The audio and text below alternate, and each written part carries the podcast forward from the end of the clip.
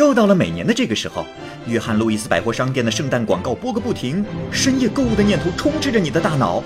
这个时候，你可能已经吃掉了和你体重几乎相差无几的肉馅饼和巧克力。圣诞节嘛，很多人都喜欢过这个奇怪的传统节日，但是你知道吗？它可能比你想象的还要更加奇怪。不知道你有没有过这样的困惑？为什么圣诞老人穿的是镶了白边的红衣服、红裤子、红帽子？为什么圣诞节礼物的包装纸大多都是红白配色？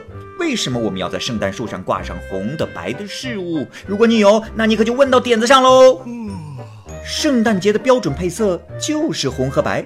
在一些传言中，圣诞老人的白边红装最早是出现在维多利亚晚期的一次盛大的广告活动中，而且还是由可口可乐设计的。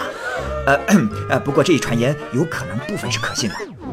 虽然我们并不是很清楚圣诞老人的真正起源，但可口可乐的前身与西伯利亚萨满教有关。他们在萨满仪式中会用到一种长有白色斑点的红色蘑菇——毒蝇伞。没错，不管是圣诞老人的形象，还是圣诞节的传统，都已经有了数百年甚至上千年的历史。他们甚至可以追溯到前基督时代，根源于异教和北欧神话之中。每年十二月二十五号前后，人们都会举行一系列的庆祝活动，包括大型晚会、唱歌跳舞和各种聚会。在过去，古代人的生活受限于季节变化和庄稼收获周期，他们的冬天都过得非常艰难，天色灰暗，气候寒冷，生活困难，很多人都死在了冬天。正因为如此，人们更要举行庆祝活动来振奋精神，让自己在艰苦的冬季保持积极乐观的心态。在刚刚过去的秋天，庄稼收获了，牛也宰了，冬天就不用喂牛了。这个时候，人们酿的葡萄酒和啤酒也大多发酵好了，等着人们开怀畅饮。也就是说，到了冬天，人们有丰富的食物和饮料，这大概就是他们冬天频繁聚会的原因吧。停停停，打住打住，不是在说蘑菇吗？哎嘿嘿，哎，不好意思，我们把话说回来。至于神奇的蘑菇，好吧，他们也有非常悠久的历史。从几千年前开始，人们就在一些神神鬼鬼以娱乐为目的的事情中用到神奇的蘑菇。早在公元前九千年的北非土著文化中，我们就能在岩画中发现蘑菇的踪影。考古学家在阿尔及利亚塔西利的一处洞穴中发现了一些图画。这些图画可以追溯到公元前三千五百年左右。在这些图画中，萨满跳着舞，周围是圣光笼罩的蘑菇。在欧洲其他古老的绘画中，西班牙一处洞穴的蘑菇画的也很出名，可以追溯到六到八千年前。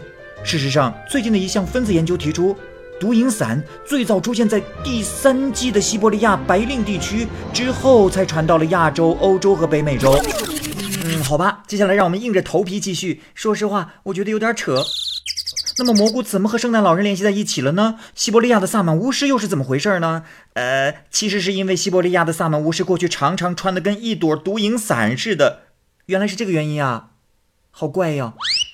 据说当时的巫师会穿着镶有白边的红裙子，穿着黑靴子，再戴着红帽子。直到今天，西伯利亚采蘑菇的人依然没有放弃这种具有仪式感的服装，仍然在用这种配色象征他们采的蘑菇的颜色。红色的帽子，镶了白边的红色衣服，黑色靴子，呃，这一切会让你想起谁呢？对，就是他，那个老爷爷。好吧，让我们继续胡扯啊，不是，是科普。毒蝇伞几乎都长在松树底下，萨满巫师采了蘑菇之后，就会把它们放在一个大袋子里。冬天的大雪挡住了各家各户的门，巫师们就会通过屋顶上的天窗把礼物送进去。在西伯利亚的冬天，大雪堆积在村民的门外，穿着白边红衣服的萨满巫师必须从烟囱上爬下去，才能把袋子里的礼物送出去。等萨满巫师挨家挨户的送完毒蝇伞之后，村民们会把收到的蘑菇穿起来，或者把它们放在袋子里挂到火边晾干。人们去森林里采蘑菇时，也经常会把蘑菇放在树叶上，让阳光把它晒干。哎，接下来让我们总结一下，做个对比，将过去的传统与现在的做法相比，我们会发现，现在的人会用闪亮亮的红色和白色的小饰物来装饰圣诞树，还会在火炉前挂上一个装满礼物的长袜，以及圣诞老人沿着烟囱爬下来的画。我是不是说的有点乱？的确，因为文章就写得很乱，所以圣诞老人可能并非是真正的一朵蘑菇，但你可以说，蘑菇的确影响了圣诞老人的角色创作，也影响了现在的一些圣诞节仪式。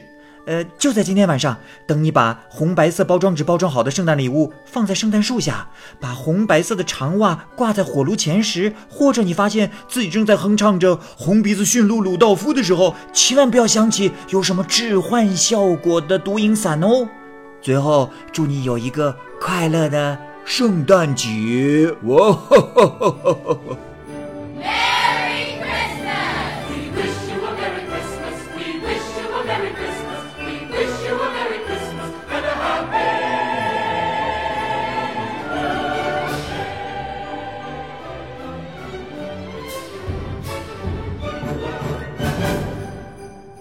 晚安，这里是蚂蚁晒尔，十二月二十四号。